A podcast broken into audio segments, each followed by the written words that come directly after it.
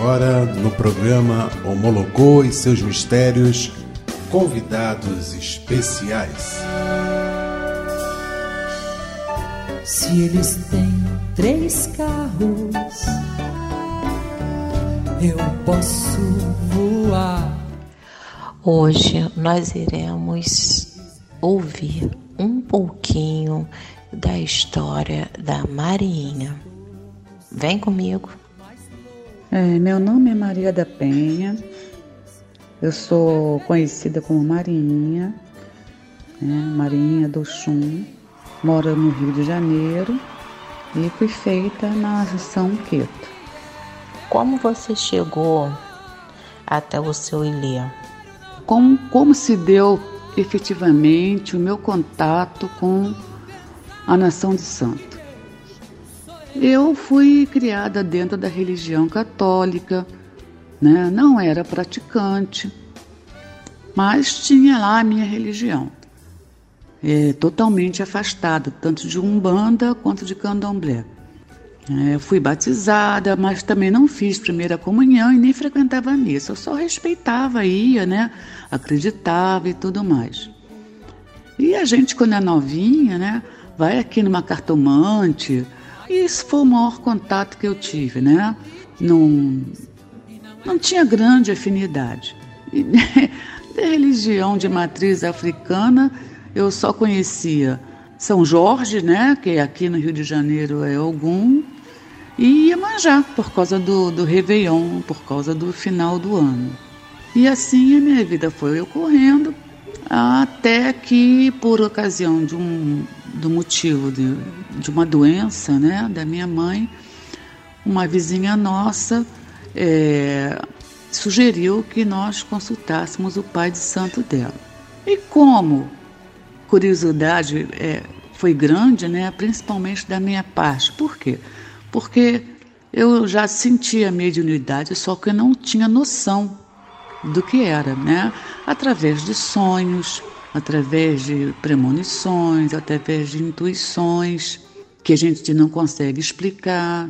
Eu tinha um caso sério de, de perseguição, né, de, de problemas com Egum e Exu, mas só que eu não sabia o que era. A gente reza, né, e fica na, no escuro, né, sem saber como vai tratar daquilo.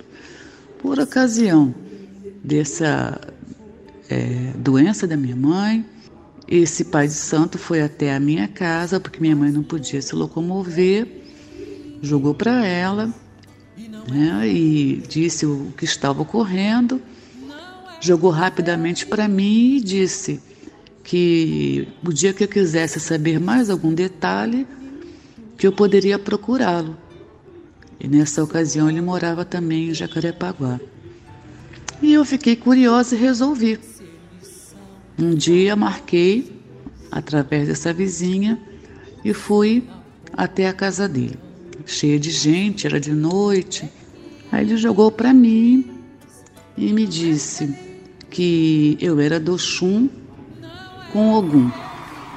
E quando é, Oxum estava muito próximo, era uma pessoa meiga, delicada, tranquila. Mas quando era Ogum, eu ficava braba, era pior do que qualquer homem valentão.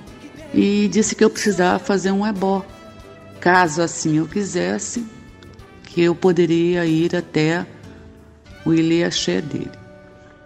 Eu me lembro que ele pediu que eu colocasse a menor moedinha que eu quisesse para salvar o jogo dele. Né? Ele não me cobrou como hoje em dia muitos né, zeladores fazem, assim, a salva, né? Não me cobrou. Ele só disse que colocasse ali a menor moedinha que eu tivesse na minha bolsa, porque ainda me lembro que ele disse que tigela e vela não crescem em árvores e que a casa precisava. Eu botei lá uma moeda, né? entendi que tinha que ser só uma moeda mesmo embora para casa e o ebó ficou marcado e eu compareci. Eu ia me casar em maio, né? Eu me lembro que esse ebó foi em janeiro. E foi a primeira vez que eu vi uma pessoa raspada de santo. eu vi umas pessoas andando pela casa de santo, carecas. Né? E fiquei olhando, fiquei observando, nunca tinha visto. Me deram um ebó, depois me colocaram sentadinho no barracão, num enim. E foi ali que eu vi pela primeira vez um orixá na minha vida. E foi em Anção. Em Anção teve lá no barracão, até por conta dos ebós que a casa estava fazendo nas pessoas. E eu vi, vi também uma Iemanjá e achei tudo muito bonito, gostei, me identifiquei muito. Poucos meses depois, eu me casei e falei com meu marido: olha, eu vou frequentar aquela casa de santo porque eu gostei. E ele nunca se opôs, né? e eu comecei a frequentar. Foi assim que eu comecei a, tomar contato com a religião né, ligada a Queto, né, a religião espírita. E foi como eu, se eu me, me reencontrasse, né? Eu gostava do que eu via, não entendia nada, né? Não entendia nada e ninguém me explicava nada também, porque é, eles eram bem rígidos, eles achavam que a pessoa teria que aprender com a convivência, com a frequência na casa. E assim foi. Eu fui frequentando, toda vez que tinha alguma atividade eu estava lá, tomava os banhos de folha, ia que querer, pediu que eu usasse uma roupinha, né, uma roupinha de ração. Eu comecei a usar, comecei a usar um fiozinho de Oxalá e de Oxum. E assim eu fiquei até que Oxum resolveu chegar em mim. Teve uma festa de caboclo e aí eu fiquei sabendo que eu tinha uma cabocla. Achei assim uma coisa assim muito muito boa, uma sensação muito boa e logo depois o chum veio. E o meu primeiro bori eu dei no dia 8 de dezembro. Foi quando o chum inaugurou, né, o ori veio e eu fiquei maravilhada naquele bori por sentir pela primeira vez a presença do orixá na minha matéria. Qual foi o ensinamento que você aprendeu que você nunca vai esquecer? Aí, depois de Oxum, é, que depois de ela ter vindo a primeira vez, né? Toda, toda vez que tinha festa de orixá, eu estava lá sentadinha. E o chum passou a vir com mais frequência, e mais frequência, e mais frequência. Né? E meu corpo foi se acostumando a sentir a, a aproximação do orixá. E eu fui aprendendo as coisas que se aprende numa casa de santo, né? É, o vocabulário, alguma coisa da cozinha de santo, é, trabalhava ali, limpava a casa, tudo com muita humildade, porque eles eram muito rigorosos. Eu tinha dois fios de, de conta, que era o de Oxalá e de Oxum, e eu esperei bastante tempo até que eu pudesse fazer meu santo.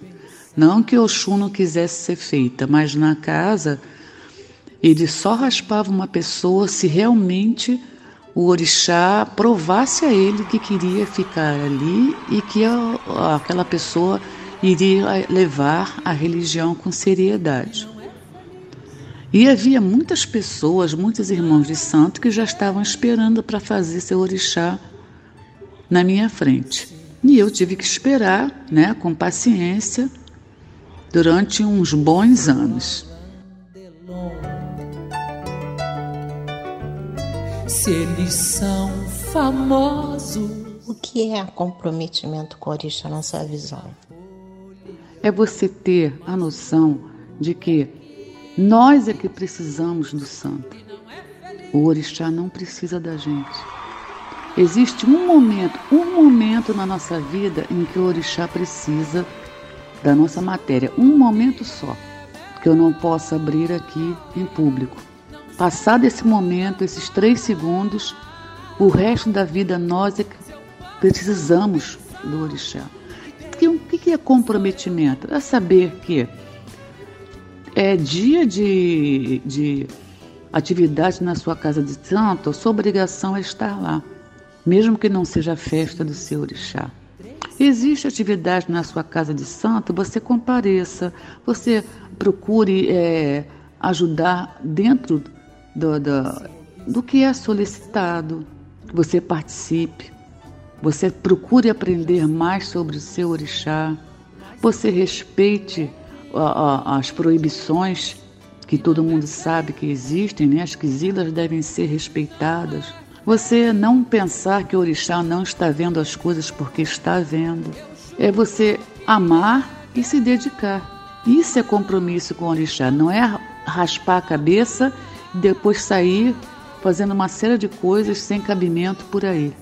Orixá farido, orixá raspado é uma coisa, é uma, um presente que a gente recebe na vida.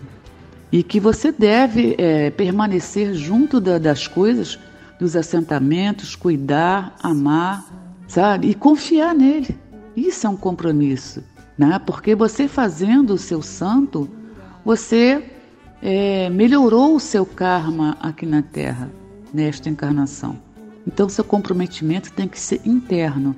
Não é compromisso de botar roupa bonita, nem de ficar de casa em casa é, assistindo festa ou falando.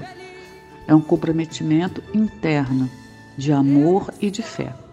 O que é fé na sua visão? Fé, fé é a substância das coisas desejadas. Fé é você sentir dentro do peito aquela sensação, aquela energia, mesmo sem vê-la. Fé é sentir que seu orixá não te abandonou. Nos piores momentos, onde você pensa que está na escuridão, onde você pensa que a vida está muito ruim, é você colocar uma vela que seja diante do seu santo e pedir e acreditar. Porque sem fé as coisas perdem o sentido.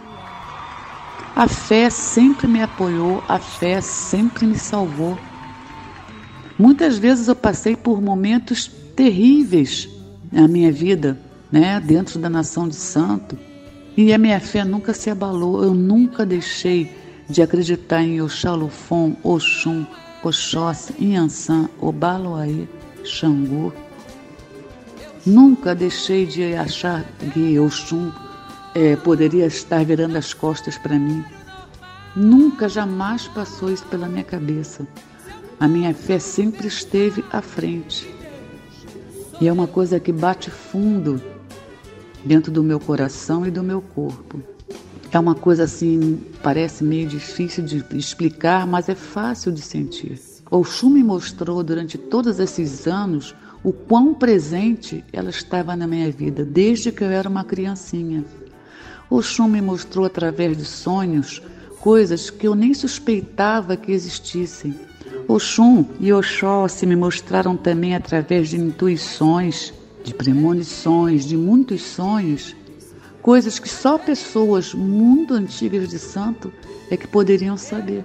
E tudo isso eles fizeram para que a minha fé jamais fosse abalada tudo isso eles fizeram para que eu soubesse que eles existiam realmente no meu ori, na minha vida.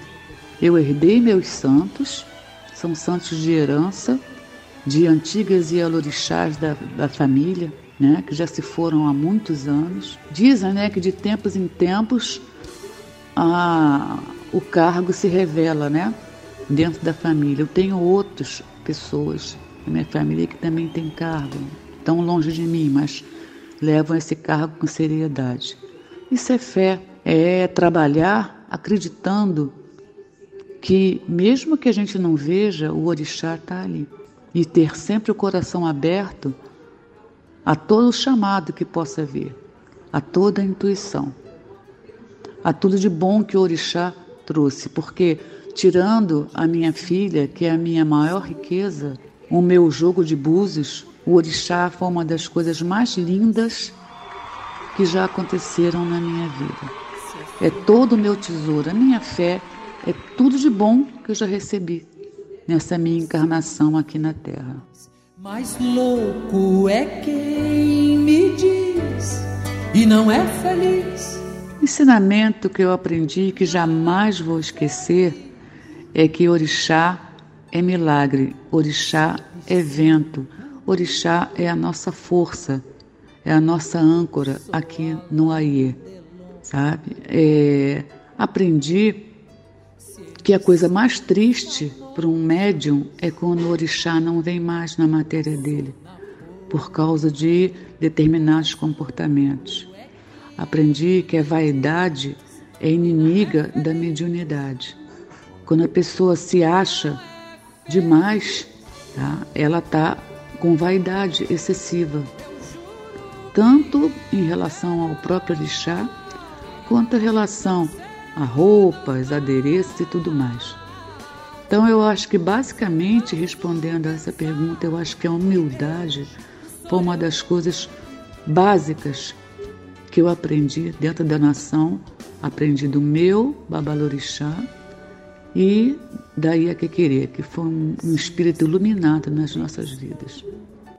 Quem foi a pessoa que lhe marcou na religião ou na sua casa de axé, no seu ilê que você frequentava? É, falar de uma pessoa só é bem difícil. Eu tive é, irmãos de santo que são até hoje excelentes pessoas, mas a que mais me marcou foi a minha falecida querer, Regina Maria uma pessoa que me ensinou a ser a Iadorixá que hoje eu sou, com comportamento, com condutas que ela nos ensinava, com o carinho que ela tinha pelas pessoas que estavam recolhidas, com os iaôs e tudo mais. Ela era do Xum também. Outra pessoa de quem eu guardo boas lembranças, para não ser injusta, era uma irmã de santo minha que estava à frente da cozinha de santo, também de Oxum, chamada Neuza, que Oxum a tenha também em águas iluminadas e tranquilas. É, falei de uma e falei de outra que também é uma lembrança muito querida. Qual conselho você daria para quem quer entrar na religião? Que conselho eu posso dar? Entre por amor. Entre sentindo seu orixá como uma força dentro de sua vida. Não entre por vaidade, não entre porque é moda, sabe? Não entre porque espera ficar é, melhor financeiramente ou melhor materialmente. Entre por amor ao santo. É a única maneira da gente ser feliz com a nossa espiritualidade. Procure uma casa de respeito, uma casa séria, com boas referências, onde você entre e veja que ali o orixá é respeitado. Sabe? É, orixá não precisa de um barracão gigantesco, orixá não precisa sair coberto de ouro, orixá não precisa cobrir uma encruzilhada inteira de oferenda é, a maioria das vezes é coisa do ser humano. Orixá quer o nosso coração, a nossa sinceridade e a nossa humildade. Então, se você está pensando em se iniciar numa nação de santo, coloque seu orixá acima de tudo na sua vida. Coloque o amor pelo orixá acima de tudo. E procure um lugar onde você sinta que seu orixá é, se sente bem também. Dizem os antigos que o orixá escolhe o ilê aonde ele quer ser raspado, e é uma verdade. Qual o ensinamento que você mais gosta de passar?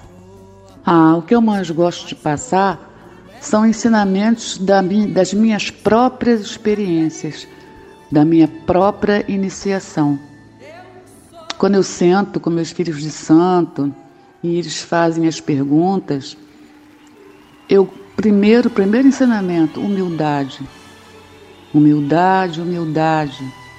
Gosto de passar não um ensinamento, mas várias experiências que eu tive dentro da nação de santo, de como a espiritualidade foi crescendo em mim e conta a minha história. das boas lembranças que eu tive do roncó, da saída, dos cuidados que eu tinha com, com tudo que era do Xum, que ainda tenho até hoje. Depois de quando eu recebi meu segundo quelê, porque eu sou de Oxóssi, o grande caçador, o rei de Queto, eu levo os dois na minha cabeça, o Xum e Oxóssi. Então eu procuro passar isso para que as pessoas se sintam seguras ao sentir a espiritualidade, né, a vibração do orixá se aproximando. Oxóssi foi uma ventania na minha vida. Oxóssi me dá força, Oxóssi é a força do braço de Oxum. Então, esse tipo de ensinamento eu gosto de passar para que o médium se sinta acolhido, seguro e abraçado. O que é gratidão na sua visão?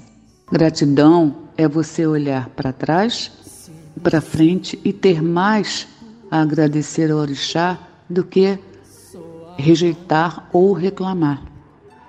Gratidão é você poder colocar seu joelho e sua cabeça no chão de um ilê e poder pedir por uma terceira pessoa e não só para si. Quando a pessoa atinge esse estágio, ela está sendo grata. Que bom quando a gente pode chegar, se ajoelhar perante o pedido de Oxalá, ou de Oxum, ou de Ogum, ou de Oxóssi, e acender uma vela e pedir por uma outra pessoa. E se sentir feliz com a vida que leva. Para mim, por exemplo, pode ser uma coisa ruim, para outra pessoa pode ser muito boa e vice-versa. Então, eu sinto felicidade por ter o orixá na minha vida eu sou grata ao tudo que Oxum trouxe para mim. Sou grata a tudo que Oxóssi trouxe para mim. Para mim, gratidão é ser feliz com o próprio orixá e nunca, nunca mesmo abrir a boca para é, denegrir ou falar mal do Ilê Axé onde você foi raspado e do seu babalorixá, mesmo que ele esteja todo errado porque as palavras têm força. Não gostou? Saia da casa, procure outra, mas não saia falando mal do seu babalorixá ou ialorixá, porque essa pessoa um dia passou noites sem dormir. Essa pessoa um dia faria o seu santo. Essa pessoa um dia pediu por você. Se não deu certo, existem outros caminhos. Curioso é que eu repito sempre para os meus filhos de santo e para as pessoas que estão se iniciando comigo, que vêm aqui num jogo e a gente conversa muito, que elas tenham fé, que ninguém se senta diante de um sacerdote para jogar um búzio à toa, ninguém se aproxima de ninguém à toa. Que tenham fé, que acreditem na própria intuição, nas coisas que a vida coloca no caminho da gente. Tenham fé no orixá. É um tipo de coisa que eu sempre procuro passar para as pessoas que me procuram. O que você espera da sua jornada espiritual? Olha, a minha jornada espiritual, ela, apesar de ter um bom tempinho, né? A gente é como se fosse uma criança, sempre aprendendo. A minha jornada espiritual é um aprendizado eterno. Eu espero que a espiritualidade cresça em mim cada vez mais e mais. Eu espero que a minha jornada espiritual seja cercada de boas pessoas, de bons filhos de santo, de bons exemplos, de boas obras. Eu espero que a minha jornada espiritual seja uma coisa fecunda, fértil, que as minhas mãos possam produzir e trazer o bem para as pessoas que venham me procurar. Eu desejo que a minha jornada espiritual seja lembrada de algum dia por alguém com gratidão, que possa lembrar que aprendeu alguma coisa de positivo com as palavras que escutou de mim. Espero que a minha jornada espiritual seja tranquila, seja sempre de paz, seja sempre de aprendizado, seja sempre com águas muito tranquilas que o Xum com certeza sempre coloca no meu caminho. Eu sou uma, uma sacerdotisa da minha religião, da nossa religião, que eu tenho uma conduta muito peculiar. Eu fico muito dentro do, do do meu Ileaxé. Eu não sou de ficar fazendo propaganda, eu não sou de muito de ir a festas em outras casas. É, eu sou muito recolhida dentro do meu Ileaxé passando doutrina para os meus filhos de santo, para as pessoas amigas, para as pessoas da família. Essa é a minha jornada espiritual e eu espero que ela cresça. Eu peço com toda humildade ao Xum, ao Oxóssi, ao Xalufon, que me façam ser uma luz na vida das pessoas. Que alguma coisa de bom é, saia dos meus lábios e das minhas mãos que venha acrescentar coisas positivas nesses tempos que de tanta violência e de tanta tristeza. Eu deixo aqui o meu nome, Marinha do Xum. Eu estou à frente do Ile Axé Omibiwa, situado em Suruí, Magé, uma casa de culto espiritual afro-brasileiro, uma casa de Oxum e Oxóssi. Rio de Janeiro, disposta a recebê-los, aqueles que quiserem me conhecer ou visitar. É uma casa séria, uma casa onde o sagrado é cultuado com amor e onde os filhos de santos se sentem à vontade para chegar até mim, conversar, colocar suas dúvidas, seus problemas e sempre são recebidos com muito amor. Quem tiver interesse, aí a Lorixá Joana tem as minhas referências, tem meu telefone, acrescentando que é, eu fiz santo em 1990, num barco bem grande, né? Cumpri minhas obrigações todas. E o Ilhaxé é um lugar muito bonito, tem muita, muito verde, muita natureza, tem até um curso de água nos fundos do terreno.